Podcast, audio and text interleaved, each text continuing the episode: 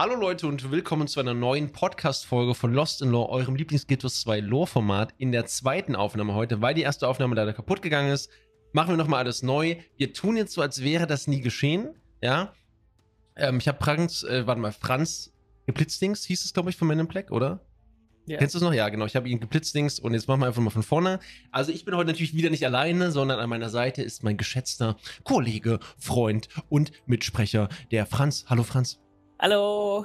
Und äh, wir reden heute ein bisschen über die Geschichte von ähm, End of Dragons, um euch wieder so ein bisschen auch auf Lost in Lore vorzubereiten. Das heißt, wir machen heute einen ganz groben Rundown der Story im Sinne von, ähm, wie kommen wir auf die verschiedenen Karten, was gibt es da sozusagen für Völker, was gibt es für Probleme, was gibt es für äh, Kernthemen? Und diese Kernthemen werden wir dann in der nächsten Folge langsam peu à peu so ein bisschen ausklamüsern. Und auch so ein bisschen, ich sage jetzt mal, euch dann auch verschiedenste Sachen aus dem Spiel direkt auch äh, näher bringen. Ich zum Beispiel bin gerade dabei, dafür nochmal jeden kleinen ähm, Quest-Quatsch äh, zu spielen auf den Karten, um nochmal so ein bisschen Lore auch zu bekommen über die Völker. Und ähm, ich denke mal, es geht auch bei vielen unter. Weiß ich bei dir vielleicht auch, Franz, weil du es lange nicht mehr gespielt hast. Also das ist auch jetzt vielleicht in den Nebenquests so, weißt du? Es, ja. gibt, es gibt ja echt viel. Und äh, nur als Hinweis für euch schon mal, die nächste Folge wird sich dann um äh, Suwon und die Lehre drehen. Das heißt, wir lassen das hier alles ein bisschen erstmal außen vor. Franz, mit Blick ja. auf den Podcast seit neun Wochen Pause, äh, neun Wochen vor allem, neun Monaten meine ich. Wie fühlst du dich? Herr, gerade eben waren es doch acht. Waren es acht? Ah, ja, stimmt, acht. Sorry, acht Monate. Wie ich das fühlst Gefühl, du dich? Die Frage habe ich schon mal gehört. nein, nein, nein, nein. Ähm, ja, ich freue mich auf jeden Fall, dass es jetzt wieder weitergeht und ähm, auch regelmäßiger, in Anführungszeichen, eventuell vielleicht, wie auch immer. Nee, auf jeden äh, Fall, auf jeden Fall. Also vielleicht ganz, ganz kurz mal für alle, also wir machen jetzt wieder jeden, jeden Montag und äh, wir machen es jetzt auch so, sollte es Probleme geben, machen wir keine Pause mehr, wenn jemand nur alleine ist, sondern wir nehmen trotzdem, also ich nehme trotzdem auf, ähm, weil es ist wichtig, dass wir das Ganze einfach durchziehen. Punkt. Okay. Was ist, wenn du nicht kannst? Dann muss äh, ich, ich kann, ich kann immer. Ach so! Ich kann immer, ja, das äh, kann man nicht mehr so ne, festhalten. Okay. also ich freue mich auf jeden Fall. Und wie sieht es bei dir aus? Ich, äh, ich freue mich auch sehr. Also es gibt eigentlich nichts, was dagegen spricht. Vor allem, weil uns ja, und das ist ja vielleicht auch ganz wichtig, mit dieser Information schon ein Add-on 4 erwarten wird, eine Living Story 6 erwarten wird. Das heißt, loremäßig wird es hier in nächster Zeit auch nichts mehr geben, was ähm, uns irgendwie bremst, sondern wir werden immer Neues haben und wir sind ja auch immer mit der alten Welt gar nicht fertig. Ja, wir machen jetzt für euch erstmal End of Dragons fertig und versuchen dann peu à peu so ein bisschen äh, den Rest wieder mit einzubinden. Und da würde ich einfach sagen, Franz, wir fangen an ja. mit der Provinzzeitung. Provinzzeitung erstmal vielleicht der Aufhänger ähm, zum Reinkommen für alle. Ihr wisst ja, dass wir hier statten, äh, so, so eine kleine ähm, spaßige Sache. Äh, wie hast ich habe ich, ich habe das Gefühl, du hast schon mal den Spaß irgendwie anders genannt. Ich glaube, du hast es Easter Egg genannt in einer anderen Dimension, Franz, ja? wow. Easter Egg, dass man wieder auf der Jingjia Island anfängt. In dem Fall ist die Jingjia Island aber in GW2 ein bisschen beschnittener. Heißt kleiner, wir spielen nur in der Provinz Zeitung, also der Ostküste.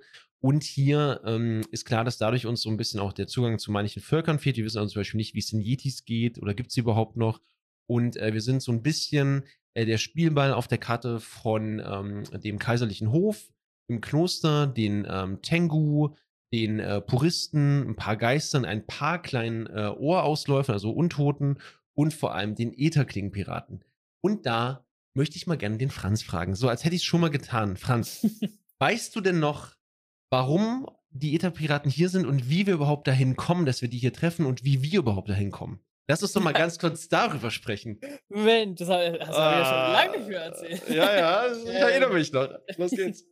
Nee, aber auf jeden Fall, um das jetzt nochmal klarzustellen, weil Kanter ja an sich für GW2-Spieler ganz lange einfach so ein großes Mysterium war, gerade weil alles, was mit Kanter zu tun hatte, war ja oder wurde mehr oder weniger aus GW2 entfernt, einfach wegen Lizenzen und Copyright, was weiß ich nicht alles.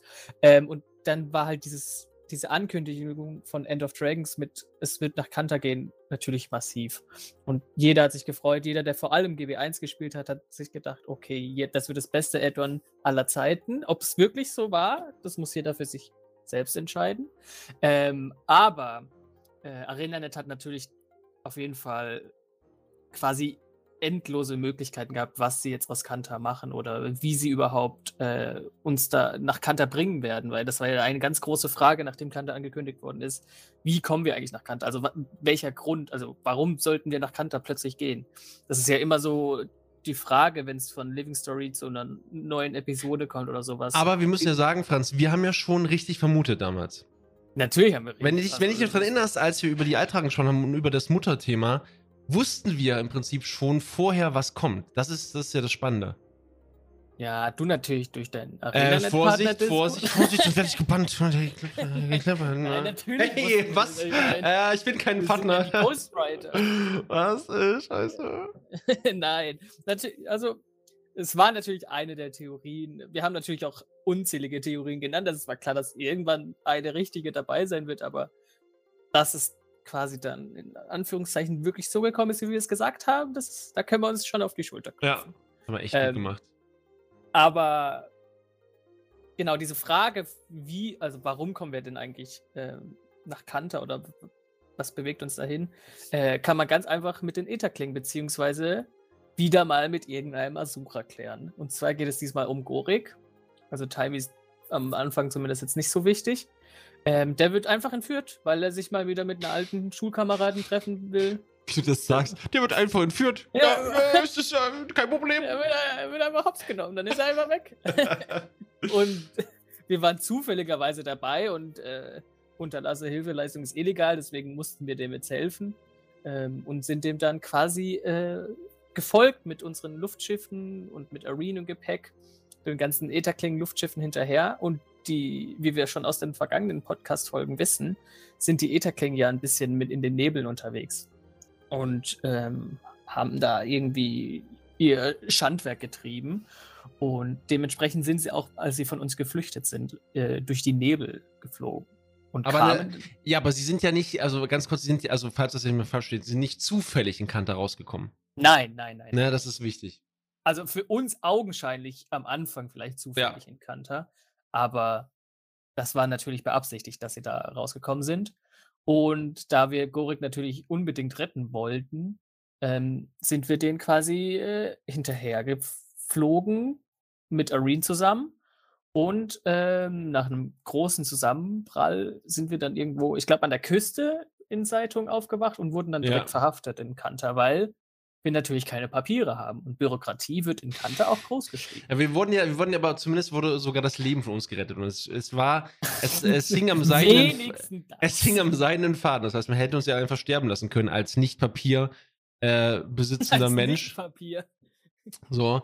Und äh, das, das Ding ist hier zum Beispiel, muss ich ganz ehrlich sagen, ähm, finde ich transportiert dass Add-on ganz gut in der Lore diese sehr, sehr bürokratische, organisierte Struktur dieser Welt in Kanta, also eine sehr, sehr, ja, ich sage jetzt mal in klaren Linien verlaufende Welt, was sehr, sehr ähm, stark so ein bisschen auch der Kontrast ist zu früher diesem ganzen Clan-Gehabe und Co. Das war ja auch der Plan eigentlich dieser Einheit. Alles läuft jetzt sozusagen in diesem, in dieser ähm, Republik normal ab. Es gibt Regeln, es gibt Ministerien, es wird sich um Probleme gekümmert und ähm, das zieht sich, bis wir dann Neukaneng verlassen, auch sehr gut durch, finde ich. Also diese, diese, diese, diese Staatlichkeit, diese Verstaatlichung von allem. Ja, ich äh, das ist sogar ein, ein, kleiner Running Gag in der Story, ja, dass man für alles irgendwelche Papiere ist, braucht. Wie hießen das? Das können wir vielleicht gleich sagen. Gerade auch in der Provinzzeitung mussten, müssen wir ja wirklich auch sogar in einer Behörde warten, bis wir drankommen. Ja. Das ist so gut gemacht einfach. Und kannst dich dazu entscheiden, irgendwie deine richtige Angaben zu machen ja. oder sagen, du bist ein Quackern eigentlich und was weiß ich. Ja, genau, und, und ich, muss, ich muss mal wirklich sagen, das ist zum Beispiel, das zeigt dir, und das ist egal, was ihr sagt, auch ich bin zum Beispiel kein großer Fan äh, PvE-mäßig von dem Add-on, aber Lore-mäßig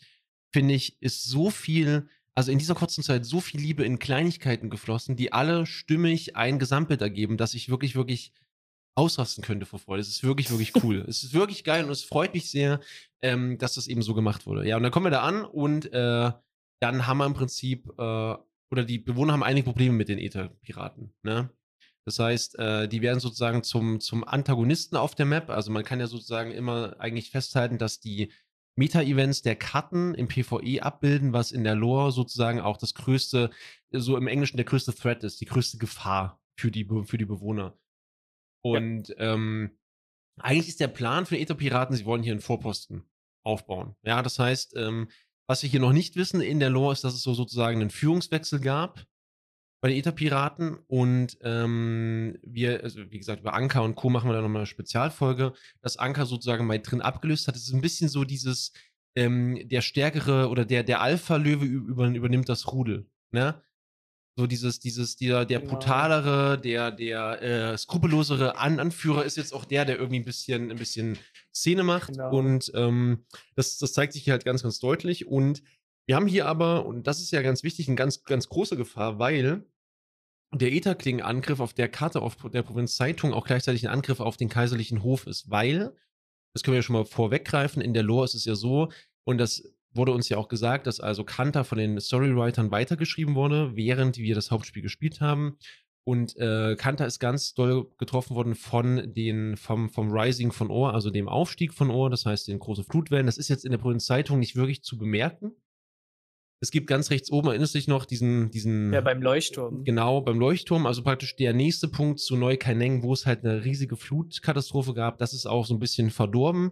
Aber das Hauptproblem ist halt, dass einfach der kaiserliche Hof umziehen musste aus der Stadt Neukaineng jetzt ins Kloster von Jengjia. Das heißt, ähm, ich würde jetzt nicht sagen, es ist eine Befestigung, es ist ganz einfach, es hat schon eine kleine Mauer, ne? Aber es ist jetzt nicht so krass äh, geschützt und wir haben halt direkt auch südlich von ähm, dem ähm, kaiserlichen Hof dort auch das abgestürzte Luftschiff, das heißt direkt sozusagen das Zentrum der Macht der Ätherpiraten. Und deshalb entsteht hier auch direkt durch die Ätherpiraten, durch den Angriff auf diese Karte, ein Angriff auf den kaiserlichen Hof und damit auch ein, ein Angriff auf die Krone praktisch. Ja. ja. Und damit werden wir zum, ja, zum Spielball der Macht und sollen sozusagen uns um diese Gefahr kümmern. Wir sind ja auch schon erfahren, wir kennen die ja schon, haben, haben die ja schon mal alle äh, getötet und, und geschlagen und ähm, ja, das ist eigentlich ganz, Gleichzeitig ganz, sind ja, wir ja aber auch äh, gerade, also unsere Motive sind ja von der, für die Kaiserin noch völlig unbekannt. Also ja, true, true, wir ja. sind ja am Anfang werden wir jetzt auch echt, also sind wir für die Kaiserin noch richtig suspicious und werden da auch noch mal verhört oder quasi wie ein, wie ein Feind behandelt, weil sie Mhm. eben nicht weiß, okay, wir sind zwar zusammen mit den Etherkling aufgetaucht, aber dass wir jetzt eigentlich gar nicht zu den Etherkling gehören, das können wir ja am Anfang gar nicht wirklich irgendwie beweisen. Deswegen ähm, finde ich es gut aufgebaut, dass es quasi die, dieses Misstrauen, was Kanter ja offensichtlich haben muss, weil es nicht so lange in der Isolation gelebt hat, wobei das auch wieder mit Usuko eine andere Geschichte ist.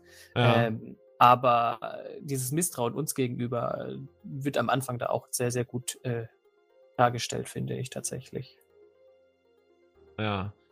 Äh, ja, genau. Und ansonsten ist halt auf der Provinz Zeitung erstmal relativ wenig sonst los. Ich habe ja schon gesprochen von den Naga. Die Naga kennt ihr vielleicht äh, als, Ge- als Guild Wars-Spieler schon. Ähm, ansonsten sind die Naga im Prinzip, wie würdest du die beschreiben? Also von, Äh, von der. Ja, die asiatischen Kreiz passt, glaube ich, ganz, ganz gut. Also die haben im Prinzip auch keine große Bedeutung. Wir finden hier auch nicht direkt ähm, äh, groß viel raus über die Lore der Naga leider, noch immer nicht. Da gibt es halt wenig, wenig Story. Ähm, was ich hier persönlich an der Provinzzeitung am spannendsten finde, ist so ein bisschen schon, ich sage jetzt mal, der Kampf mit den, ähm, hier heißen sie auch schon Puristen, oder? ja, Ja, genau, mit den, mit den Puristen. Und das ist vielleicht ganz cool als Brücke nochmal für die, die unseren Guild Wars 2 ähm, oder unseren Guild Wars 1 Podcast gehört haben zu Kanta. Ähm, und zwar, wo wir entsprechend auch über die Puristen gesprochen haben, nämlich dieses ähm, sogenannte Ministry of Purity, was es schon damals gab. Das ist euch vielleicht noch ein Begriff. Also alle erfahrenen Zuhörer erinnern sich jetzt vielleicht ganz dunkel noch äh, dran, was das mal, mal, mal war. Und ähm, diese Puristen sind sozusagen ein Überbleibsel aus dieser vergangenen Zeit. Ja, das Genau. heißt also, ähm, das sind die, ich weiß nicht, äh, ob das äh, den einen oder anderen auch, auch klar geworden ist. Das Problem ist nämlich, das kriegt man auch wirklich sehr schwer raus, aber das sind die, die sozusagen dafür waren, dass eben alle Fremden aus dem Land raus müssen. Also dieses, ähm, das Thema Xenophobia ist ja vielleicht ein Begriff, ne? Auch heute noch. Und die Puristen sind also die, die sagen, ja, Tengu raus, alles nicht-menschliche raus, ja, also sozusagen, man, wir müssen das Volk hier reinhalten. Also eine ganz, ganz radikale Truppe. Und die Puristen machen richtig, richtig Dampf hier auch. Ja, das heißt, äh, man kriegt das mit im Nordwesten der Karte, dort, wo die Tengu ihre Tempel haben, wo man wirklich dann auch, wo die Puristen die Tengu überfallen, also auch töten wollen. Ähm, und da zeigt wirklich sich der Fremdenhass äh, in einer reinen Form. Das ist so ein bisschen, finde ich, immer das Paradebeispiel für diese radikalen Gruppen, wie zum Beispiel, jetzt weiß ich nicht, äh, Fa- Faschisten in der realen Welt, ja, oder ähm, die dann wirklich sagen, ja, pass auf, hier, äh, wie damals, äh, wir wollen das Werk vom Kaiser fortführen und wir, wir töten alles, was nicht hierher gehört eigentlich. Und das ist halt wirklich eine große, große Gefahr. Und ähm, der kaiserliche Hof wird ihm auch nicht wirklich her. Warum, kriegen wir gleich noch raus, warum das vor allem ein Problem ist. Ne? Wenn du dich noch erinnerst an den weißen Falken, du erinnerst dich? Denke schon. okay, kurze, kurze Stille. Genau, und ähm, generell kriegt man aber auch schon, das ist vielleicht ganz spannend, hier in der Provinzzeitung, das ist halt eine Karte, auf die man immer wieder auch zurückkehrt, schon ein bisschen mit, was sich getan hat, nämlich die Jade-Technologie. Die kriegen wir schon äh, sehr deutlich auch zu spüren. Das heißt, äh, hier ist ja auch das äh, Haus von June oder die, die, weiß ich weiß nicht, ob man es Haus nennen kann, eher Villa oder, oder, weiß ich nicht, Anwesen. Ne? Und äh, wir haben hier auf jeden Fall schon äh, Jadetech, die also ganz deutlich zeigt, wohin es in Kanter gegangen ist in den letzten Jahren, nämlich, und das kann man ganz klar sagen, weg von alten kulturellen Geschichten hin zur Moderne. Und ich finde, Provinzzeitung schafft es sehr gut, noch so, ein, so eine Mischung zu schaffen. Also wir haben hier, ich weiß nicht, ob du dich noch erinnern kannst, gerade im Klostergebiet wenig Technik, viel, viel ähm, kulturelles Gut, äh, die Kirschblütenbäume, die Kirschblütenbäume, ja. vor allem die Kirschblüten, die dort äh, überall sprießen. Wir haben ähm, im Osten diese Tempelanlage, wir haben im Süden beim Gefängnis so ein bisschen so dieses alte Fischerdorf. Und ich glaube, das Deutlichste, was wir haben an, zu, äh, an Suwon, sage ich schon, an Jadetechnologie, ist dann vor allem diese große Mauer, die die Stadt umgibt. Ne? Also dieser, dieser Da im Norden und Nordosten. Äh, aber ansonsten ist es halt hier noch relativ naturbelassen alles. Ja, deswegen gefällt mir die Provinzzeitung vielleicht sogar fast am besten, mhm. weil ich ja sowieso, das habe ich ja schon in den letzten Folgen immer erwähnt, dass ich überhaupt kein Fan davon bin, von der Thematik. Ja, ich Dieses weiß. so verrückte Wissenschaftler und Sci-Fi, Steampunk, was weiß ich nicht alles, äh, Thema, das finde ich, also ich, ich hätte es wirklich viel besser gefunden, wenn das einfach so schön nicht idyllisch, aber dieses traditionelle Kante, also da laufen Samurais rum und was mm. weiß ich mhm. nicht alles, wenn das so, so, weitergeführt worden ist, was ja eigentlich auch sinnvoll ist, weil eigentlich ist, waren sie, haben sie ja in Isolation gelebt und dass ein Volk in Isolation so krass modern ist, ist ja eigentlich nicht die Regel. Also, ja, aber ja. ich verstehe es, warum sie es gemacht haben. Ähm, ich hasse es mittlerweile nicht mehr so sehr wie sonst immer äh, bevor ich das überhaupt gespielt habe. Also ich muss sagen, das haben sie schon gut eingebaut. Ähm, aber mir gefällt, mir gefällt, mir gefällt vor allem halt trotzdem noch dieses traditionelle mm, ja, ja. Kanter. Und das ist ja bei Zeitung auf jeden Fall am meisten noch vertreten. Deswegen, gerade wenn man da ankommt und man hat ja. diese Cinematic, wo es über oh, ja. Balkon mit dem Baum in der Mitte oder dieser kleine Insel in der Mitte, ähm, das ist schon sehr, sehr schön gemacht. Ja, und ich glaube, das kulturellste, was es hier gibt, ist der Sen Sendajun-Tempel oder Sendajun, der Sendajun, Sendajun, weiß nicht, wie man es ausspricht. Peinlich. Pein hey, ich bin nur Experte. Hey. Ich glaube, auf Englisch sagen sie Daijun. Ja, ja, das müsste auch so heißen. Ähm, und auf jeden Fall ist halt der Rest auch wirklich, ich sage jetzt mal noch, äh, würde ich jetzt sagen, in meiner Boomerart sehr urig.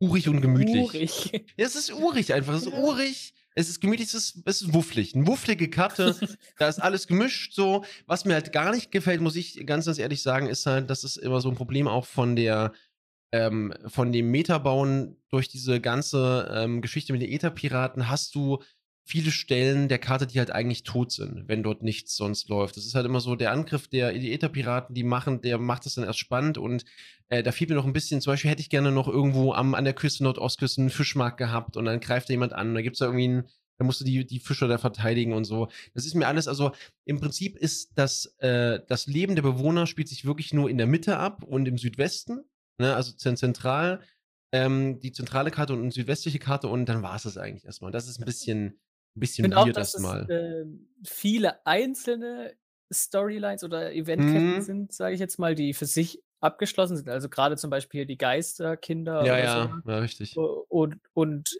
Etherklingen sind halt quasi diese, diese große Bubble, ja. die da von der Karte ausmacht. Und dann halt das mit den Auferstanden ist auch wieder sein eigener Storystrang. Ähm, aber es hakt noch ein bisschen, wenn man versucht, quasi alle Karten irgendwie ineinander zu flechten, dass es eine große Story wird. Äh, man merkt schon, dass das wirklich, dass der Ätherklingenteil abgetrennt ist von jetzt zum Beispiel der traditionelle Teil mit den Geisterkindern oder sowas. Ja. Oder jetzt irgendwie mit dem Leviathan im Wasser.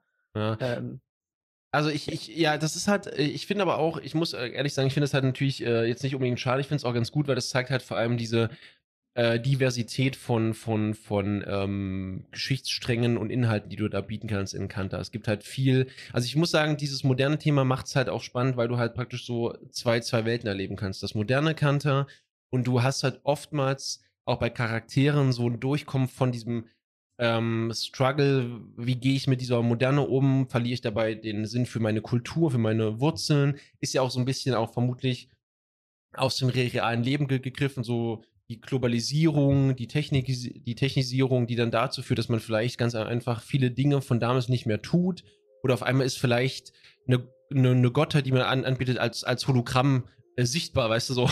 so, da nur Scheiße, Mann, was ist das denn jetzt?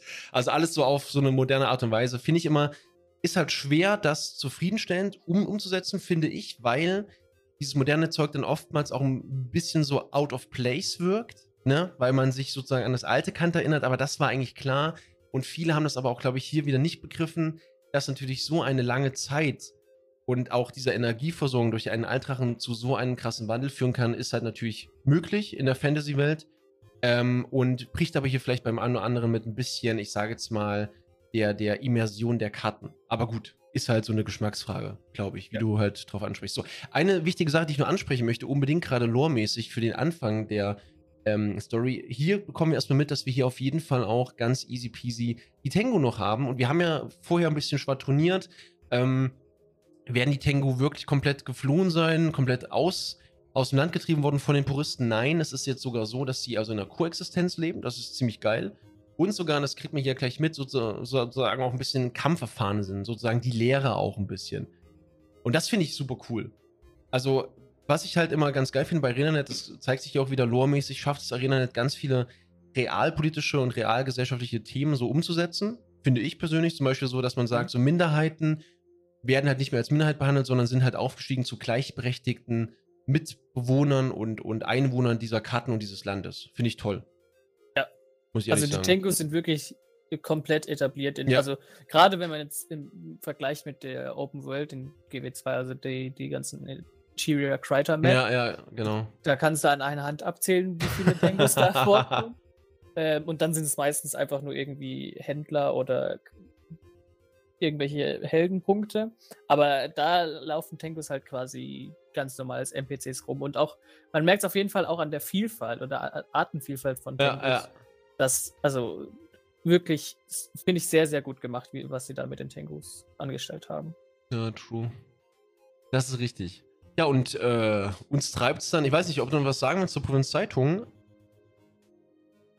Zur Äh, Map an sich gibt es eigentlich gar nicht so viel Nee. mehr, mehr wirklich zu sagen. Also, äh, klar, vielleicht- gibt ja, was, Entschuldigung, nee, du? Wa, wa, äh, Ähm. ich, würde, äh, wa, ich würde halt zum Beispiel ähm, gerne nochmal anmerken, ähm, dass wir auf einige kleinere, wichtige Sachen, die auch loremäßig äh, eine Rolle spielen können, später noch eingehen. Ne?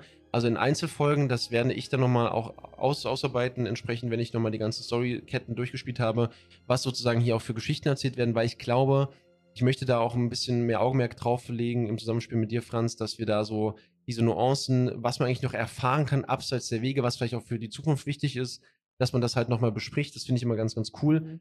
Äh, deshalb so ein paar Sachen. Zum Beispiel wissen wir ja zum Beispiel auch, ähm, dass in GW1 äh, hier von der Provinzzeitung, von der Jingjia Island über ein Unterwassersystem Süßwasser äh, auf das Festland gepumpt wird aus den Bergen und äh, das haben wir hier auch wieder. Das sind so kleine Nuancen auch in der Lore, die vielleicht untergehen und da würde ich dann einfach nochmal im Speziellen drauf eingehen. Ja. Für die Zuschauer, Zuhörer, Zuhörer, sorry. genau. Ja, und dann würde ich sagen, wir gehen einfach zur nächsten Karte. Franz, wie kommen wir denn rüber nach Neukaneng? Weißt du es noch? Warum? Äh, ich weiß es tatsächlich noch. Ähm, Ah, sehr gut. also wir haben ja da unser, ich will jetzt schon fast schon Techtelmechtel sa sagen, Okay. äh, mal drin gehabt in ihrem Versteck, weil wir haben sie ja schlussendlich doch aufgespürt. Ja. Ähm, die Anführungszeichen äh, Chefin oder der Boss der Etherkling bis Ja. dato. Ja. Ähm, und haben sie dann ein bisschen hops genommen, äh, mal wieder auf den Boden der Tatsachen zurückgebracht. Äh, sie hat auf jeden Fall auch eine gute Strike-Mission hergegeben. Also, das kann man jetzt auch schon mal sagen, dass quasi jeder Endkampf der Story oder der ka einzelnen Karten ist am Ende dann quasi 'n Strike-Mission geworden. Mhm. Ähm, und nachdem wir sie eben da, äh, verprügelt haben, mit ihr 'n bisschen gesprochen haben, da hat sie 'n paar Informationen, äh, offenbart, die wir jetzt nicht unbedingt, äh, weitergeben müssen, weil das könnt ihr auch, äh, beim Selbstspielen erfahren, was genau sie jetzt, Sehr äh, gut, toll gemacht. gesagt hat oder für wen sie arbeitet eigentlich. Ähm, aber es ist ja dann so, das haben wir ja schon mal angewähnt mit dieser Bürokratie in Kanter, dass wir, ähm, um nach Kaineng, also quasi die Hauptstadt von Kanter, Ja. ähm, rei einreisen zu dürfen, brauchen wir auch wieder so 'n so 'n Zettel, so 'ne Einreisebescheinigung oder Einreiseerlaubnis. Mhm. Ähm, und die sollen wir uns doch bitte da in dem Büro abholen. Und sobald wir die haben, dann können wir nach Kaineng. Und das ist quasi dieser witzige Story-Abschnitt, ähm, der quasi einfach nur damit beschäftigt ist, dass wir diese Papiere ausfüllen, dass wir dann auch wirklich legal nach Kaineng gehen Ja. können. Ich finde das ich finde das mega, mega mega geil. Das ist genau genau mein Ding. Vor allem die Option, dass du Sachen falsch ankreuzen Das ist halt halt wirklich gut, ja. Konsequenzen später hat, ist schon witzig. Also, was heißt Konsequenzen, aber es wird auf jeden Fall aufgegriffen. Und so kommt es dann natürlich auch, dass wir dann quasi dann mit, äh, Marjorie und Casmir also, das haben wir ja noch gar nicht erwähnt, aber, äh, Casmir ist quasi dann die Vertretung von Götterfeld beziehungsweise für für Tyria Sie heißt ja. Botschafterin, ne, in ihrer Genau. Rolle. Und Marjorie natürlich mit kantanischen Wurzeln, ähm, ist da auch mitgekommen und da mit von der Partie und dann, äh, begleiten uns die 2 dann zusammen mit dem Detektiv Rama, ähm, nach Kanter und da fängt's ei äh, nach Kanter sage ich schon, nach Kaineng. Ähm, und dann fängt das eigentlich auch direkt schon am Hafen an, als wir angekommen sind, dass diese ganzen Jade-Bots, die da geholfen haben, hier die die Lieferungen zu tragen, plötzlich durchdrehen. Genau. Und das ist ja was, was wir auch schon spekuliert haben anhand den ganzen Trailer-Analysen, die Ey, du wir waren wir waren wir waren ja so klug, ne? Das ist unbelievable. Das war ja fast schon vorhersehbar. als, als hätte ich es als Partner in einem eigenen Entwicklerchat erfahren. Habe ich Ja. übrigens nicht, Leute. Ne? Äh, ja, auf jeden Fall, äh, Warte mal, ganz kurz, können wir ganz kurz festhalten, dass Leute jetzt wirklich sich überlegen, ob ich es wirklich wusste oder nicht wusste. Die Leute sind, die halt zerreißen sich gerade zu Hause jetzt. Die denken sich so, scheiße, hat das jetzt gewusst? Oder nicht? Ich kann ihm nichts glauben. ja, das war's. Ich musste den Podcast leider abbrechen. Das war das letzte Mal, Mann. Okay, sorry. Weiter geht's im Text. Ja. Das war, glaube ich, also ich meine, es war direkt das allererste, die, oder die allererste Begegnung war mit diesen herumlaufenden Jadebots. Mhm. Und ähm, dann mussten wir die bekämpfen oder irgendwie neu programmieren. Und dann kam es ja dann dazu, dass wir, äh, warte, wie hieß die Wissenschaftler, Ingenieurin noch? Äh, June meinst du? Nee, June haben wir da ja noch nicht kennengelernt. Ingenieurin, wen meinst du jetzt? ja. JOI oder irgendwie so. Auf jeden Fall mit dem Prothesenarm. J Pro T? Wa- Ah, Was? Die mit dem Pro ah, auf jeden Fall haben wir dann ähm, eine Wissenschaftlerin oder die Ja. Assistentin von June oder der Assistent, also Day Dem Was? äh, Okay. die dann gesagt hat, oh danke, dass ihr die wieder neu programmiert habt. Ich, das, das ist ganz untypisch, weil die Me Max ja. Warte mal, meinst du, meinst du Yao? Ja! Ah, so. Ich war ganz kurz so ein bisschen. Ich dachte, hey, was? Hä? Wovon spricht er? Ja, genau, die haben wir. Ja, Yao, okay, alles klar. Alles Ja, klar. okay. Äh, Ähm, äh, genau, und dann so, dass das eigentlich sehr untypisch ist, weil die Macs ja mit Jade-Technologie fungieren und also wir wussten bis dato ja noch eigentlich gar nicht, was, was diese Jade-Technologie ist oder woher der Jade jetzt seine Kraft hat. Genau, und äh, vielleicht ganz kurz, bevor wir, also wir kommen dann an, es gibt diese Probleme und man, was man jetzt wissen muss, ist also die ganze Stadt ist hoch modernisiert, weil diese Stadt neu aufgebaut wurde. Das heißt, wir haben im Prinzip, das ist ein ganz wichtiger Lore-Aspekt, in Neu-Kaineng, also in Kaineng, der alten äh, Stadt praktisch, haben wir einen ganz, ganz katastrophalen ähm, Einfluss gehabt dieser, dieser Wellen, dieser Tsunamis äh, von vor hunderten von Jahren. Das heißt, äh, zur Zeit, als praktisch Saitan Ohr nach oben gehoben hat. Und ähm, das heißt, Alt-Kaineng ist eigentlich fast zu 99 Prozent weg und es sind noch so kleine Überbleibsel da, so ein paar Ruinen. Der Rest ist praktisch wirklich im, im Meer versunken und das heißt, wir persönlich sind also sozusagen in einer Stadt, die komplett auch mit der Jadetech direkt auch aufgebaut wurde. Das heißt, man hat nicht diese, äh, wie bei ähm, der Provinz Seitung, das Einbinden von Jadetech in das Vorhandene, sondern wir haben bei, bei Neukanning wirklich so einen richtigen, krassen, ein richtig krasses äh, Ding von, jetzt ist hier alles neu, alles hochmodern mit Werbeplakaten und irgendwelchen Leitungen und es gibt Laternen und alles leuchtet grün, dies, das, eins, zwei, drei. Und das ist für den einen oder anderen, deshalb ist Neukanning, glaube ich, ein Problemfall für viele, ist für den einen oder anderen ein bisschen viel. Ich, ich persönlich bin, bin begeistert von dieser, ähm, von dieser gedachten, neu gedachten Stadt. Ja, ich finde, die ist äh, toll aufgebaut. Die hat wirklich einen ganz, ganz, äh, ja, einen ganz, ganz tollen Reiz auch so als, als Stadt im, in, in der Konstruktion. Und was wir hier halt haben, das ist ganz wichtig, was Franz schon richtig gesagt hat. Ähm, wir haben halt diesen Punkt, dass also alles mit der Jadetech funktioniert und jetzt ist irgendwie die Jadetech am Rumfail. Also irgendwas klappt nicht mehr. Irgendwas stört diese ähm, Prozesse, stört ja zum Teil auch Jadebots, die sehr gefährlich sind, die auch Menschen töten. Und ähm, deshalb gibt es auch so ein kleines Warn Warnsystem jetzt auch in der Stadt, was gesagt wird, ja, hier, scheiße, Jadetech äh, rastet aus, dies, das. Und ähm, genau, das ist praktisch, also das ist der Stand der Stadt. Ansonsten kann man zur Stadt erstmal lormäßig nur eins sagen. Hier sitzen die ganzen Ministerien, also hier ist der Staatsapparat von Kanter. Ja, wo der kaiserliche Hof im Prinzip ein bisschen außen ist. Ich habe das immer gerne ver, ver, verglichen mit, mit Großbritannien. Wir haben also praktisch die, die, die Monarchie so ein bisschen ab, abseits der Politik irgendwo links hinten sitzend, aber natürlich mit mehr Macht als die Monarchie. Und hier ist wirklich die, die ganzen Parlamente sind hier, die Ministerien, die Minister.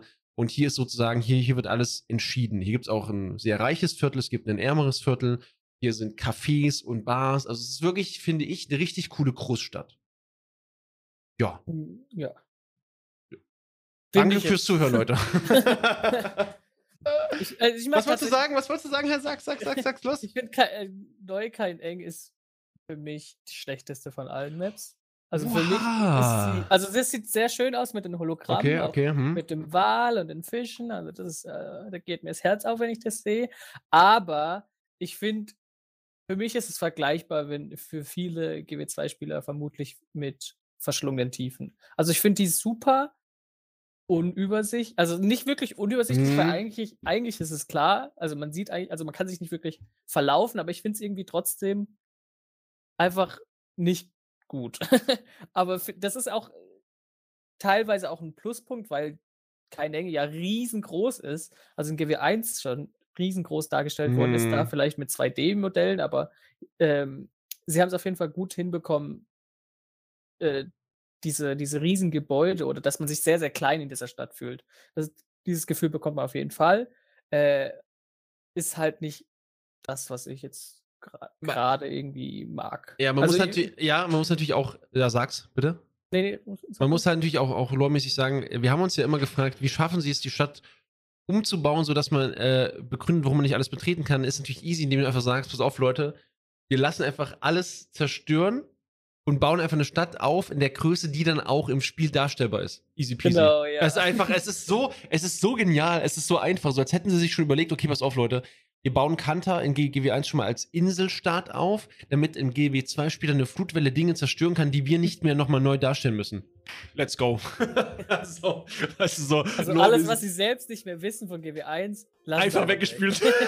Ja. Das ist halt wirklich so easy. Aber ja, und, man, ja, bitte? äh, man muss auch sagen, ähm, man sieht direkt gerade in Neunklein Eng, gerade durch diese, also dass die Jade, der Jadestein sehr, sehr äh, dominanter ist, auch an dieser riesengroßen Statue von diesem möglicherweise Drachen. Das können wir äh, doch jetzt schon sagen. Jetzt komm, ach, Franz, jetzt okay. hör doch auf. Ist doch schon ein Spoiler. Also, das ist eine riesengroße Statue von Suwon. Ja, So. also von dem Unterwasser-Altdrachen. Von der, von, der, von der Mutti. Genau, und das wissen wir natürlich auch vom Ende der ersten Episode, beziehungsweise im Übergang zu 9KN von Seitung, dass ja Ju- Jun mehr oder weniger mit Suwon zusammenarbeitet. Ja. Und Genau. das spiegelt sich unter anderem bei Jun ja quasi die Chefin von allem, was mit Jade zu tun hat, ist, ähm, darin, dass sie quasi so eine Art Denkmal von Suwon aufgebaut hat. Natürlich auch äh, daran, liegt es daran, weil Suwon überhaupt dafür verantwortlich ist, dass Kaineng in, in der Form noch existiert. Genau. Weil sie ja dafür gesorgt hat, dass die Flutwelle von Saita nicht alles Aber- zerstört. Aber das sprechen wir noch nicht an jetzt, ne? Ja, nee, aber. Mm, Okay. Aber vielleicht ganz, ganz cool, dass du es gerade an- ansprichst, was wir hier auch sehen. Das sehen wir an der Stadt, an der, an der schieren Abhängigkeit. Das zeigt schon die Schwäche von dieser Jadetech, weil halt alles praktisch davon abhängig ist. Und es zeigt auch, dass, und das ist am Anfang in der Story ganz deutlich schon bei dem Gespräch mit der Kaiserin, dass äh, June als, ähm, ich sage jetzt mal, ähm, ja, äh, Chef, CEO der größten Firma von Kanter unglaubliche politische Macht hat. Ja, man könnte fast sagen, dass die Kaiserin eher Lobbyistin ist. Sie arbeitet praktisch gegen den kulturellen Stand, wo Minister Lee ja sagt, hey, pass auf, äh, Kultur, Kultur, Kultur. Ja, aber äh, die Kaiserin sagt, na, äh, Firma ist schon gut und dafür bekommt sie von June vielleicht den neuesten. Wir wissen ja mal drin, also es gibt ja auch so ein paar technische Geräte, die mit Jadetech laufen, die auch äh, Pleasure Toys vielleicht, man weiß ja nie. Auf jeden Fall gibt's What the fuck? Was ist, hey, das ist ja wirklich so. Weißt du es noch? Weißt du es noch? Okay, gut. Äh, auf jeden Fall ähm, sieht man hier halt den Einfluss von June und in dem Moment, zum Beispiel, muss ich ganz ehrlich sagen, loremäßig habe ich gedacht, ähm, sie wird zu so einem ähm, machtgierigen, ähm, ja, so, so, so einem Firmenchef, der dann irgendwie alle. Elon Musk. Ja, ja, ja, genau, genau das. Einfach June ist Elon Musk genauso dumm, ja, aber ist gar nicht so am Ende des Tages. Aber das habe ich in dem Moment gedacht, weil ich dachte, okay, Alter, die hat so eine Macht, die macht einfach eine Statue vom Altrachen und ich dachte halt in dem Moment auch noch, es ist ja gut möglich, dass vielleicht der Altrache in irgendeiner Form sozusagen die um den Finger wi- wickelt, die Leute von Kanta. Wenn das ja sozusagen durch die um den Finger wickelt und sich so verehren Jorbat lässt. ja. Gen genau so nach dem Motto, hey, pass auf, ich gebe euch alles dafür, ehrt ihr mich, bla bla bla. Und ähm, ja, ich würde einfach sagen, wir springen mal vor, dann geht es nämlich runter in die Tiefe. Denn was hier, äh, was wir hier wissen müssen, ist praktisch, dass von äh, Neukölln aus, hier wird die Energie verteilt. Wir haben also hier sozusagen äh, das, die Kraftwerke und wir haben auch im Ozean drinnen den sogenannten Reaktor von June, also ihren, ihren äh, Stromerzeuger. Und was wir in dem Moment noch nicht wissen, was wir uns aber eigentlich schon denken konnten, ist, dass der Reaktor was mit dem Altrachen zu tun hat. Franz, wir tauchen.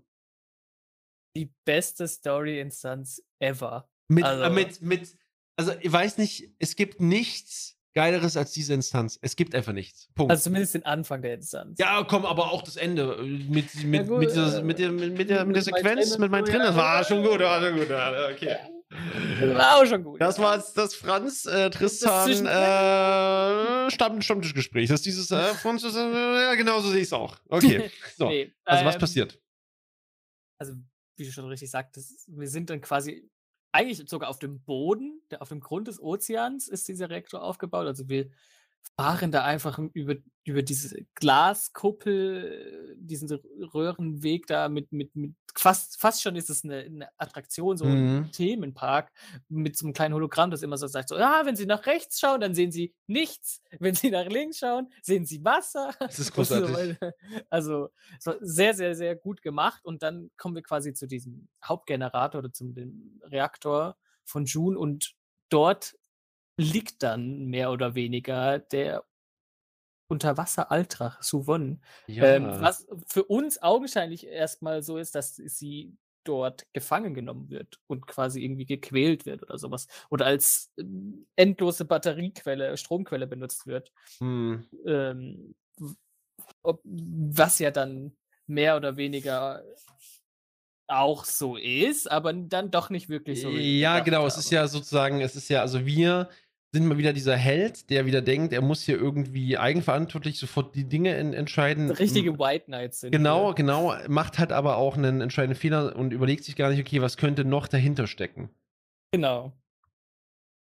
Ähm, das, also, wir wollen, also wir wollen halt direkt so, okay, oh mein Gott, Suvon, das ist augenscheinlich gefesselt und wir, wahrscheinlich un- uns als Hauptcharakter, wir haben wahrscheinlich genau das gleiche gedacht wie du. Ah, June ist doch böse. Ich wusste es. So will die direkt alle bekämpfen und, und aufgrund dessen, dass die Jade-Technologie ja sowieso auch immer teilweise verrückt spielt, Mhm. ähm, war das uns alles nicht so geheuer.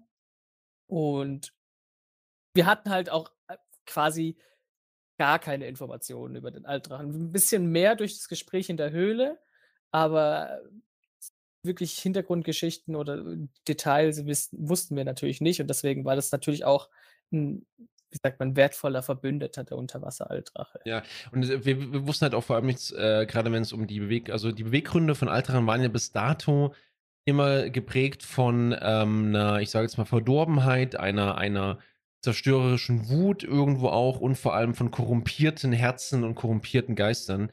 Das heißt, äh, Suvon ist ja der erste Altrache, den, den, wir kennenlernen, der von Grund auf sozusagen noch bei Verstand ist. Ja, und ja. Äh, über Suvon wollen wir aber gar nicht so viel reden, weil das ist eine andere Folge. Aber wir erfahren auf jeden Fall, dass Suvon also der Grund dafür ist, dass Jadetech Jadetech ist.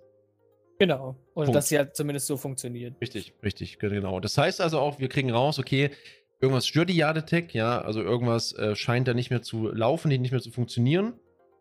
Äh, übrigens über Suvons äh, Bezug zur Lehre und den anderen Altrachen reden wir dann nochmal in einer extra Folge. Wir reißen das wirklich nur ganz, ganz grob hier auf. Und was wir auf der Karte auch haben, ist wieder mal, das ist so ein bisschen auch so ein Theme, was mich irgendwo dann hier ein bisschen stört. Äh, nämlich in der Fraktion, die hier wieder eingreift. Welche ist das hier? Es sind hier nicht die Etherkling-Piraten, sondern Franz.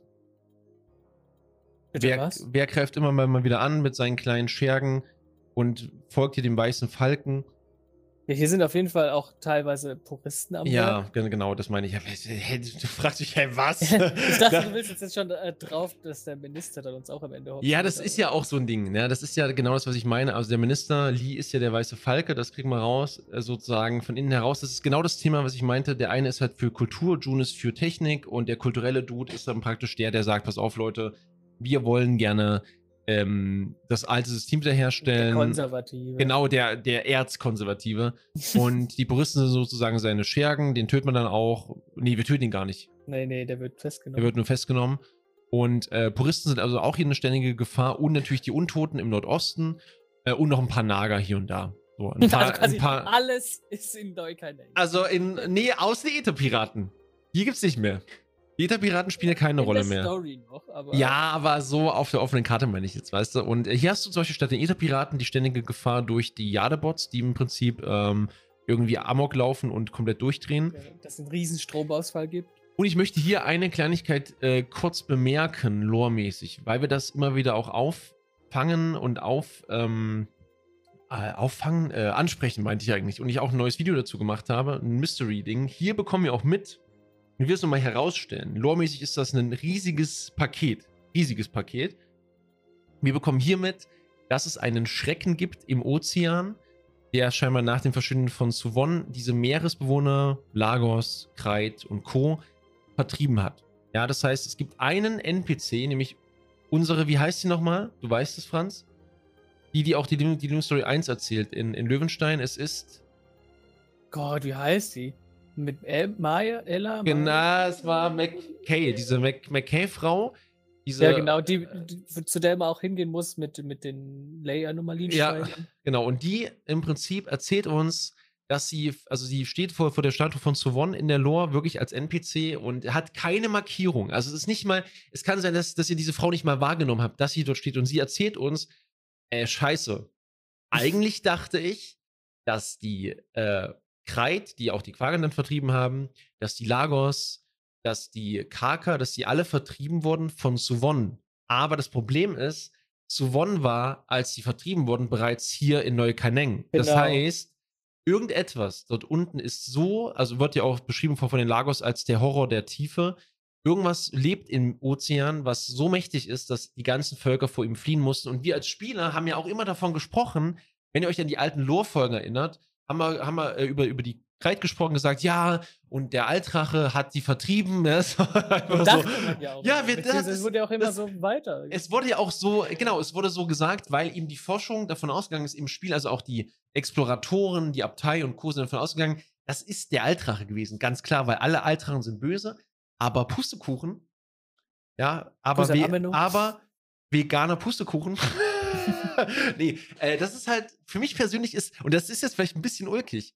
Ulkig habe ich wieder ein geiles, geiles Wort. Fetzig ist es auch. Ähm. Äh, es gibt also mal das Wort fetzig. Was willst du? So, äh, das ist für mich persönlich ist das der Punkt, wo die Story, das ist der krasseste Story-Plotpunkt für, für mich. Das ist für mich ist das das krasseste Mystery. So ein riesiges Thema aufgemacht. Hey, ist doch super. Was? Also ich mehr, auch, mehr ja, ich finde es an sich, also ich finde die Tatsache, dass sie das gemacht haben, wirkt auf mich eher so, okay, sie wollen sich halt irgendwie noch was in der Hinterhand halten, so, ah, dam, dam, dam, es gibt ja immer noch das und das und das ist ja gar nicht so, wie es Okay. war. Aber dass es natürlich dieses, dieses Ungeheuer in, in, in, dem, in den Tiefen gibt, das finde ich natürlich super spannend. Also da gebe ich dir natürlich recht, das, das ist super, super gut gemacht. Beziehungsweise könnte sehr gut gemacht Ach komm, werden. hör auf jetzt, du sagst es nur, damit du mich jetzt zufriedenstellst. Komm, Spaß wenn dir. Unterwasser-Content auch mal wieder in GW2 Ja. Unterwasser-Content ist scheiße. Das war's. Okay, das war's. Podcast-Abbruch, Leute, das war's.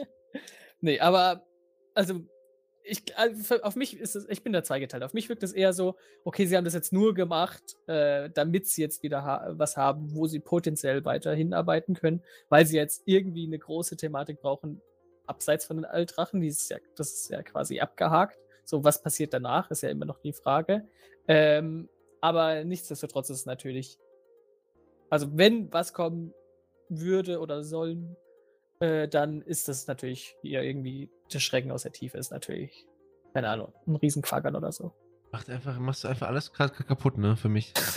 Aber ich pass auf, äh, letzter. Punkt, das ist für mich so ein Ding, vielleicht ist es so eine Urkraft in der Tiefe, die aufgewacht ist durch das Verschwinden von Suwon aus dem Ozean. Die erinnert mich sehr stark an diesen, an das Thema, was wir hatten mit dem Spinnengott. Du erinnerst dich noch an, an die Abaddon-Folge? Ja, ja, ja, genau. Weißt ja. du, so, so irgendwas, was schon vor allem anderen da war. Who Könnte knows? aber auch wieder was äh, mit der Lehre zu tun haben, aber darauf. Aber, Kommen wir ja noch zu sprechen. Ja, genau. Wir wandern mal weiter, würde ich sagen. Ähm, ja, so mit Blick auf die Uhr auch so dreiviertel Stunde. Das ist ja geisteskrank, was wir wieder erzählen hier. Nur geile Sachen. Auf jeden Fall ähm, ist im Prinzip in Neukaneng, also der, der Minister Lee sozusagen das große Wow. Ist, aber ganz ehrlich, hat man auch schon gemerkt. Also, das hat mich jetzt nicht so überrascht. Natürlich. Also das war wirklich, das war, die haben alle so getan, das war so, oh nein, Minister Lee. Und du hast ja eigentlich so gedacht, ja, irgendwie ist es klar. Und dann geht es für uns in eine Karte, die ich persönlich abgrundtief verabscheue. Aber nicht, weil sie so schlecht gemacht ist, sondern weil sie einfach furchtbar zum Navigieren ist. Ich finde, wo für dich jetzt Neu Neukaneng furchtbar ist, ist für mich persönlich der Echowald eine absolute Katastrophe wenn es um das Zugang, äh, das, das, das Zugangsfinden ist. Ich habe das Gefühl, egal wo ich hin, wo ich hin möchte, der erste Ge Gedanke von mir ist immer falsch, auch wenn ich da schon fünfmal war, ich komme einfach nicht dahin, wo ich hin möchte. es ist wirklich, es macht mich richtig, richtig fertig. Ja, ähm, der Echowald also als unser ähm, Zentrum der Macht, denn hier haben wir im Prinzip äh, als, ja, ich, also ich, ich finde zum Beispiel der Echowald, das kann man ja schon mal ganz klar sagen, ist abseits vom Schrottplatz und eins, zwei Installationen ist der noch wirklich am äh, naturbelassensten. Ja, also hier haben wir wirklich ein unfassbar, also das muss man sagen, beeindruckendes Gebiet. Das, ähm, und das können wir ja vielleicht einfach in der Entwicklung schon mal sagen, von GW1 auch, ein Gebiet, in dem also die Bäume wieder zum Leben erwacht sind, die Natur wieder zum Leben erwacht ist. Warum eigentlich, Franz?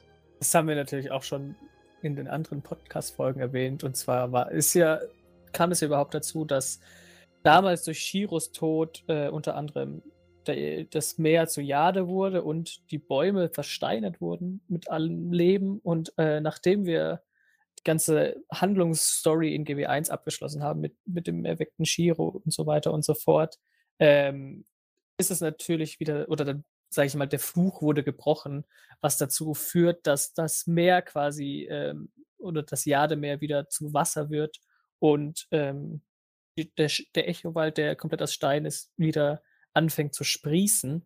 Und da das ja quasi 250 Jahre her ist, ähm, war das wieder eins, ein, ein großen, großer Punkt für das Add-on, ähm, was gerade Veteranen interessiert hat. So, wie sieht die Karte eigentlich jetzt aus? Also jetzt, wo es nicht mehr Ja. versteinert ist. Genau. Ja, und wir haben halt, ähm, also vielleicht ganz kurz loremäßig will ich hier, also hier will ich viele, viele Pakete aufmachen, gerne noch in Einzelfolgen.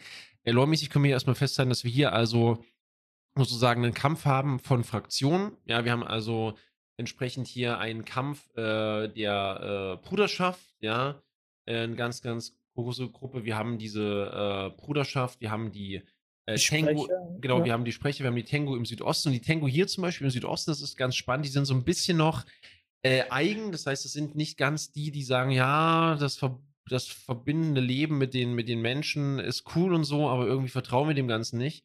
Ja, ich meine, gut, die haben, haben, haben ja auch Grund dazu. Und ähm, im Prinzip ist hier nur noch, ja, ich sage jetzt mal, also viel, viel Forschungsarbeit wird hier gerade geleistet. Man hat unfassbar viel, ähm, so, ich sage jetzt mal, so Ruinen, archäologische Ausgrabungen und ich finde es halt ziemlich, ziemlich spannend, hier dem auch immer so bei, beizuwohnen, auch zu gucken, was da so geht. Und es gibt sogar, und das ist ganz spannend für mich persönlich, gibt es ja sogar noch einen der ewigen Bäume. Ja, das haben wir ja auch schon mal Ja. in dem GGW1-Podcast angesprochen, wo wir über Kanter gesprochen haben. Und äh, es gibt hier, also hier auf der Map gibt es unglaublich viel Fanservice. Also Ja. richtig, richtig viel. Gerade weil es ja quasi das, die Hauptstadt oder das Hauptgebiet der Körsig waren Ja. äh, und die letzte Map ja quasi das Gebiet der Lachsen, ähm, wird hier geradezu mit dem Haus zu Helzer und Aberstein äh, Stein sehr, sehr viel, ja, paar, sehr viele Easter Eggs werden hier verteilt, Ja. gerade so mit Danica, ähm, aber auch sehr viel aufarbeitet, so was ist eigentlich aus den beiden äh, Völkern geworden, äh, welche Nachfahren gibt es jetzt heute noch und wie haben die sich jetzt durch dieses vereinte Kanter dann äh, geschlagen. Das ist sehr, sehr gut gemacht. Ja, und hier muss man halt auch, hier machen wir natürlich auch äh, Spezialfolgen nochmal dazu, weil das wirklich auch äh, sehr tiefgreifend ist nochmal. Äh, und hier kann man auch, auch wieder sagen, es gibt halt hier ganz klar diese Fraktion von, wir ähm, berufen uns auf unsere Kultur, auf unser Erbe, kulturelles Erbe der Kursik, der Lachsen oder auch eben entsprechend zum Beispiel jetzt hier der Hainhüter. Ähm, was ist da eigentlich jetzt entsprechend, äh, was, muss was muss bewahrt werden vor der bösen Moderne, vor dieser Zeitenwende? Ähm, gibt auch sehr, sehr viele ähm, kritische Themen dann auch wieder hier, die angesprochen werden. Das finde ich wirklich lohnmäßig. Das ist ein sehr, sehr, ein sehr tolles Gebiet. Hier passiert inhaltlich in der Hauptstory relativ wenig. Ja. Ähm, da geht es ja im Prinzip nur um dem, äh, den Schrottplatz. Wir lassen mal das äh, Casino-Thema raus. Ich will nur ganz kurz nochmal noch mal betonen, gerade auch in der Lore, hier zum Beispiel in Aberstein, ja, haben wir unfassbar viel, viel Detail, äh, von Redenet zu kleinen Geschichten. Zur Aufarbeitung, das, was du auch schon gerade gesagt hast, Franz, wo du wirklich, also äh, wirklich äh, Millionen gefühlt, Millionen äh, kleinere Aufgaben hast, wo du was lernst, wo du was herausfindest, wo du noch irgendein Buch holen musst, wo dir Charaktere ihre Geschichte erzählen, wo du die begleitest. Es ist wirklich, wirklich cool. Und ähm, das ist aber zu viel, um das jetzt alles zu erzählen. Es ist auch nicht so, ich sage jetzt mal, wichtig für das Gesamtverständnis. Wichtig ist nur für euch erstmal, wir bekommen hier also mit, dass es praktisch ähm, ja den, den äh, zu einer Jade-Schrottplatz gibt, wo also sozusagen, es ist wie eine Mülldeponie, würde ich einfach mal sagen, oder? Ja. kann man schon so nennen. Ähm, und äh, dass hier im Prinzip sozusagen der Übergang ist äh, von ja dem dem ähm, diesem Jadesturm von damals, dem Jadewind und äh, zu, im Übergang zu, na, zum natürlichen Wiederherstellen der Karte ist es nämlich so, dass wir im Wechsel dann auf den auf das auf Drachenende, also zum Jademeer hin, wieder komplett auch Jade sehen und auch die versteinerten Wellen. Und hier ist sozusagen auch der Rückgang schon zu beobachten. Ähm, kannst du denn erklären, Franz, loremäßig erstmal, warum jetzt hier im Wald das Jadezeug schon weg ist, im Ozean aber nicht? Also unter anderem liegt es, Also, ich habe da meine PowerPoint vorbereitet. Los geht's. wie Sie hier sehen können. Also unter anderem ist es natürlich so, dass, also man, man, es ist ja eine ganz andere Form von Versteinerung gewesen, sage ich jetzt mal. Also der Jade, das Jademeer und die versteinerten Bäume san- waren ja beide versteinert, aber jetzt nicht wirklich Versteiner versteinert, wenn man versteht, was ich sagen will. Ähm, aber der, der Ecowald ist ja mehr von, von diesen, von diesen, sag mal, Wissenschaftlern oder beziehungsweise von, von den Ritualen, aufgrund dessen mit diesem, mit dem letzten Baum und den, gerade die Sprecher sind ja ähm, oder stehen ja eigentlich für was Gutes, aber sie sind halt sehr radikal. Und die haben natürlich unter anderem dafür gesorgt, dass der Echowald in seiner Blüte oder in, in seiner Gänze wieder blühen kann, sage ich jetzt mal. Wo, wohingegen der, das Jademeer eigentlich nur oder immer noch dafür gesorgt wird, dass man da Jade abbauen kann. ja. Und ähm, ja, also äh, ja, es ist halt einfach ein, ein Zusammen, Zusammenspiel von, von, also die ganze Karte ist ja sowieso ein Zusammenspiel von den ganzen äh, Fraktionen, aber jede Fraktion hat ihr, ihr Teil quasi dazu beigetragen, dass dieser Echowald jetzt so ist, wie er eben in GW2 vorgefunden werden kann. Ja. Ja. Ja. Ja, und äh, Also der Kampf, wie gesagt, Bruderschaft, Jade-Bruderschaft gegen Sprecher, gegen die Tengu, das ist eigentlich so das Hauptthema hier, loremäßig. Äh, und ich finde auch, die halten sich ein bisschen raus aus diesem Lehre-Problem. Ne? Es ist ein bisschen, also Lehre spielt ja zwar auch eine Rolle zum, zum Teil, aber das ist alles so, die haben so ihr, ihr eigenes Techtelmechtel. Ja. Ne? Und ähm, man hat halt hier trotzdem natürlich die anderen Einflüsse auch, aber dann geht es weiter und jetzt kommen wir auf, also auf die Karte der Karten. Ja, die Karte der Karten, wenn es um das Meta-Event geht, erstmal, aber vor allem um das Ende. Das heißt, ähm, es war ja eigentlich klar, dass wir von Westen nach Osten durch Kanter durchreisen hin zum Jademeer. Und ähm, hier, vielleicht ganz kurz zusammengefasst, ich traue mich da nicht ran, ohne zu viel zu verraten, Franz. Was würdest du sagen, passiert hier loremäßig mit der Geschichte und wie beendet das Ganze sich, ohne dass du zu viel verrätst über Suwon und die Lehre? Bitteschön, probier's mal. Äh, Geil.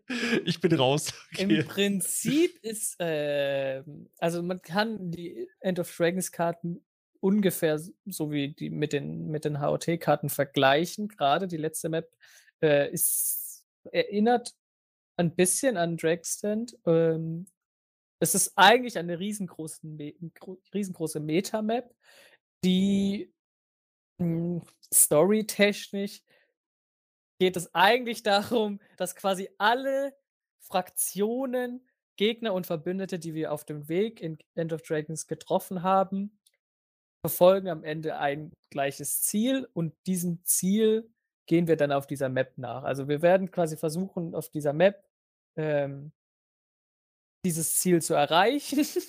Und äh, das hat sehr, sehr viel, äh, quasi alles äh, dreht sich dabei um Suwon und die Lehre. Und was genau ist da eigentlich passiert oder was, wer jetzt eigentlich uns alles hilft und wie wir das schaffen, überhaupt dieses Ziel zu erreichen und warum wir überhaupt dieses Ziel haben, das werden wir in der nächsten Folge erklären. Oh, scheiße. Und äh, ja, hier ist mein Refling. Kauft bitte das und spielt es selbst. Nein, sehr, sehr gut um, umrissen. Und hier muss ich nochmal ganz, ganz klar sagen, was vielleicht hier wichtig ist, gerade auch äh, auf der letzten Karte.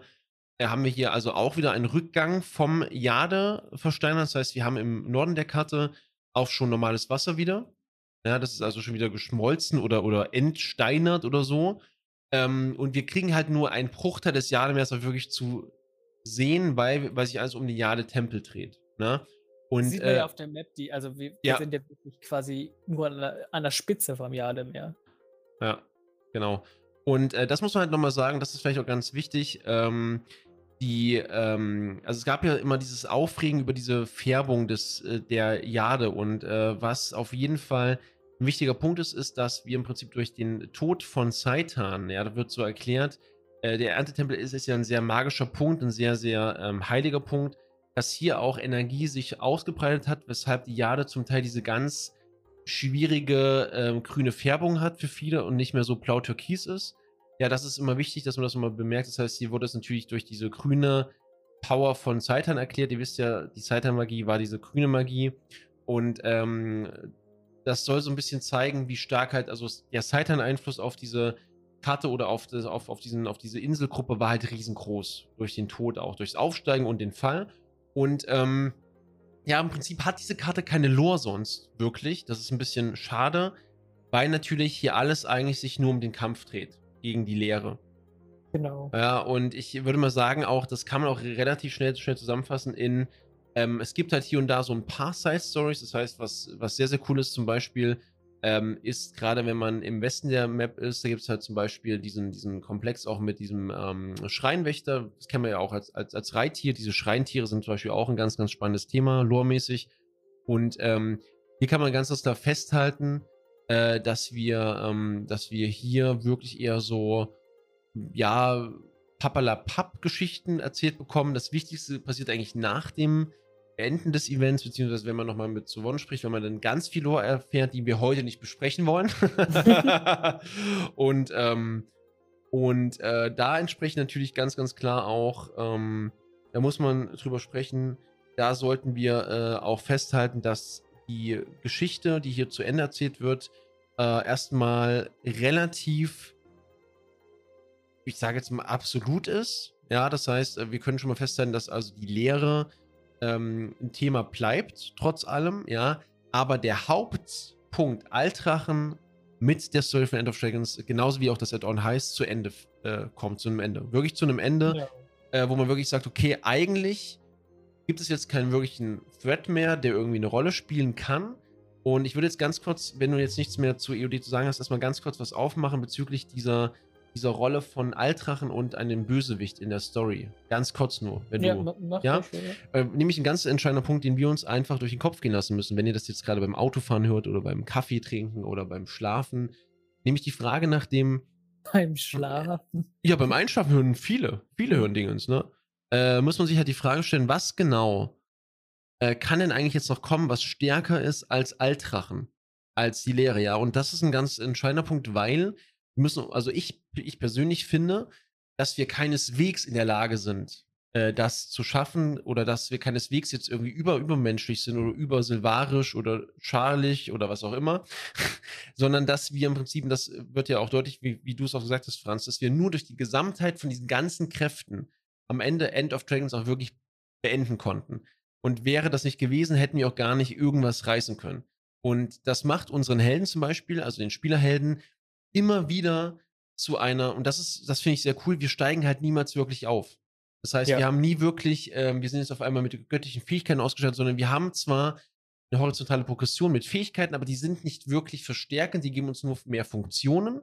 Und ähm, das macht es halt möglich, dass zum Beispiel auch wieder irgendeinen Machthaber eine Rolle spielen kann als Antagonist. Es kann wieder um irgendein Monster gehen, ja. Also es ist praktisch nicht ähm, so, dass wir jetzt immer was krasseres brauchen.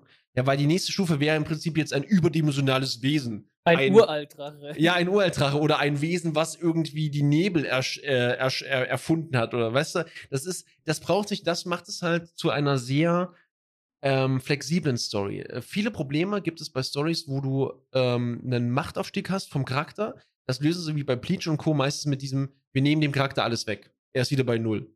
So, dann ist halt, ja. dann ist praktisch jeder Gegner ein würdiger und verständnisvoller Gegner im Sinne von, äh, verständnisvoll, ein, ein, ein logischer Gegner, weil man sagt, okay, der ist ja irgendwie stärker. So, es geht immer um dieses Stärker, aber das muss es halt gar nicht sein. Im, im besten Fall, ne? Das geht ja auch gar nicht. Du kannst ja nicht immer ja, einen ja, eben, neuen eben. Antagonist machen, der noch stärker ist als der alte. Genau das, aber das ist halt das Problem, wenn man halt darüber spricht, dass, dass man sagt, okay, weil viele sagen sich, okay, was kann jetzt noch nach der Lehre und den Altrachen kommen? Ich meine, wenn, wenn zum Beispiel. Äh, Bürokratie. Äh, ja, ja, zum Beispiel, ja, das ist zum Beispiel, wenn praktisch die Energie selbst äh, der Gegner war, dann was macht man denn noch daraus? Das kann einfach jetzt jemand sein, zum Beispiel, der vielleicht ähm, in irgendeinem Schloss sitzt oder der im, im Nordosten lebt, auf einem Kontinent und der sagt, er führt jetzt Krieg gegen Alt-Tyria. Keine Ahnung, zum Beispiel. Oder er möchte gerne ähm, irgendwas zerstören, er möchte gerne irgendwas erobern. Es, es kann alles kommen. Und das finde ich persönlich ähm, macht GW2 in der Story hier sehr, sehr gut. Dass am Ende halt nicht wir alleine einen Altrachen besiegen oder irgendwas oder irgendein Wesen, sondern dass wir als, also es, es ich weiß nicht, wie viele daran beteiligt sind, es sind ja irgendwie gefühlt 50 Kämpfer am Ende. 50, vor allem 50 große Namen auch. Also wirklich ja. überall. Cave. Ja, Cave spielt keine Rolle. Bitte, Franz, Doch! Franz, hör bitte essentiell auf. Wichtig. Essentiell wichtig. Hä? Bitte. Natürlich oh, nee, ich möchte nicht schon wieder. Nee. Doch, oh, sehr gut. Nee. Ja, okay, okay. Cave ist sehr wichtig. Ich gebe ja. dir diesen Moment. Und äh, ja, und jetzt, Franz, äh, sorry, jetzt habe ich die ganze Zeit geredet. Was sagst du denn zu diesem äh, Weltgegner, Endgegner-Thema? also Lore-Thema. Was äh, machen, machen sie ein gutes offenes Ende oder sagst du, es, es ist zu krass gewesen? Also ich finde, also natürlich ist es krass, aber das liegt vor allem daran, weil man quasi seit Anbeginn der Zeit von GW2 quasi die Altrachen als ultimativen Endgegner hatten und dass das jetzt quasi so Art diese Ära zu Ende geht. Ähm, es hat zwar lange gedauert, aber trotzdem irgendwie war das sehr abrupt, fand ich. Das Ende also gerade die letzte Cutscene, als es dann quasi in Anführungszeichen vorbei war, ähm, da hat man erstmal gemerkt, okay, krass. Also, was nun? Also man hat, man hat kein Pun intended, aber schon diese Leere gespürt. Ähm, aber, wie du schon richtig gesagt hast, finde ich, GW2 bzw. ArenaNet hat in der ganzen Story, in Living Story 4, Living Story 3, was auch immer, in den ganzen Add-ons, immer mal wieder neue Handlungsstränge eingeführt aber nicht weiter ausgebaut. Gerade jetzt im Hinblick zum Beispiel mit den Göttern, mit Lissa, mit Balthasar und so weiter und so fort. Das sind ja quasi Handlungsstränge, die potenziell jetzt neu wieder aufgearbeitet werden können. Ja. Ähm, und dann wieder einen neuen Weg bereiten. Jetzt zum Beispiel mit dieser unbekannten Tiefe. Ähm, vielleicht auch wieder was ganz, ganz anderes. Ähm, oder wir hatten ja auch zum Beispiel den Schwenker mit, mit den Char, dass die Char jetzt plötzlich den Krieg führen wollen. Das war ja auch ganz weg, dann erstmal kurz von den Altrachen. Hat sich dann aber herausgestellt, dass es doch was mit den Altrachen zu tun hat. Deswegen, ich finde es gut, dass sie viele Möglichkeiten haben und dass sie quasi auch wirklich einen Cut gesetzt haben. Ja. Ähm, dass es nicht wieder heißt, okay, also klar, sie können trotzdem noch sagen, okay, ähm, ich habe doch noch ein siebtes Kind oder sowas, was weiß ich. Aber eigentlich ist das abgeschlossen. Und normalerweise, oder, oder die letzte Cutscene nach, oder dieser Epilog, sage ich jetzt mal, ähm, hat ja auch dann mehr Feierlaune dagelassen. Also es, man hat eher idyllisch geändert. Das hat nicht, es gab eigentlich nichts mehr, ähm, was man jetzt irgendwie fürchten musste. Und ja. das macht es eigentlich so spannend, weil man jetzt spekulieren kann, was könnte passieren was ist jetzt, also wem kann man noch vertrauen? Was, was denkt sich ArenaNet jetzt aus? In mhm. welche Richtung wird es gehen? Und das, das finde ich gut. Ähm, also eigentlich wegen den gleichen Gründen, die du genannt hast. Vor allem aber auch, dass man selbst als Charakter, wie du schon richtig gesagt hast, nicht irgendwie OP ist. Also man, äh, man, hat, man hat klar natürlich Fähigkeiten, die den Normalsterblichen übertreffen, aber es liegt vor allem auch daran, dass man der Champion von Arena ist. Also unsere Fähigkeiten sind nicht primär nur von uns, sondern immer an jemand anderes geknüpft. Ja, ja. Und teilweise auch einfach nur temporär für irgendwelche Story-Instanzen. Dann wird es wieder so eingebaut, dass wir die Fähigkeiten verlieren oder dass sie nur einmalig benutzt werden können oder die, diese Kraft, von denen wir die Fähigkeiten bekommen haben, zum Beispiel in dem Fall jetzt Arena, ist ja jetzt nicht mehr mit uns wirklich, wir sind jetzt uncool geworden und Arena ist zu cool für uns, sie chillt jetzt irgendwo alleine. Ähm, das macht ja uns oder das nervt und in uns in Anführungszeichen auch wieder, ähm, was es natürlich auch wieder möglich macht, dass man jetzt einfach von irgendeiner Königin oder sowas geschlagen wird. Mhm, okay. Äh, ich hatte es gerade gehört, sorry. Ähm, Morkam kam rein und hat gedacht, ich, wir, wir nehmen nicht mehr auf. Sorry, Leute.